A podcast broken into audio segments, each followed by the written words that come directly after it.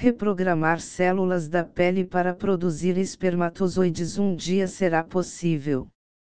A produção de gametas artificiais é um projeto antigo da Igenomics. A publicação científica do nosso grupo sobre este tema na revista Fertility and Sterility foi em 2013. A pesquisa rendeu o prêmio KYCHA em Tecnologia de Células Tronco para o Dr. Carlos Simon, concedido pela ASRM durante o Congresso da Sociedade Americana de Medicina Reprodutiva em 2014. O projeto que iniciou na Igenomics como uma tese de doutorado, continuou sendo parte das pesquisas realizadas através da Fundação Igenomics e caminha para um dia ser uma solução para a gravidez em casos de infertilidade masculina severa ou união homoafetiva. O objetivo inicial dessa pesquisa foi comprovar se era possível a conversão direta de células somáticas humanas masculinas em células germinativas meióticas por reprogramação in vitro de genes-chave. Como as células são reprogramadas? No primeiro momento da pesquisa, a reprogramação celular foi obtida com a ajuda de lentivírus para a edição genética. O lentivírus se integrava de forma estável ao genoma da célula hospedeira induzindo a uma conversão direta in vitro de células somáticas humanas linhagem germinativa.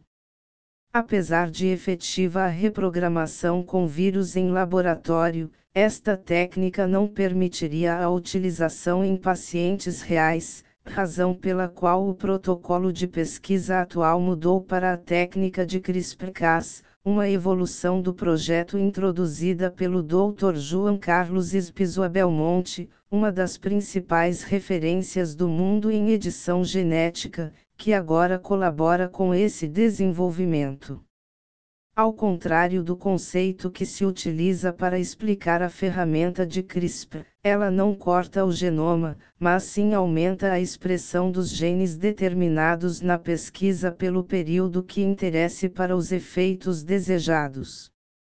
Quanto teremos espermatozoides artificiais?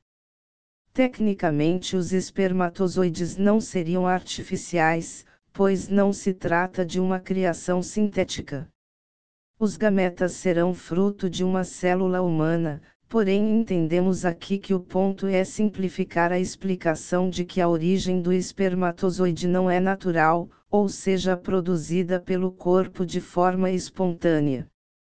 A nível laboratorial, em cerca de três anos será possível obter espermatozoides a partir da reprogramação genética. No entanto, a utilização em uma clínica de reprodução assistida ainda vai demorar. Quando for possível produzir os espermatozoides, a linha da pesquisa estará focada em verificar a segurança para o uso clínico.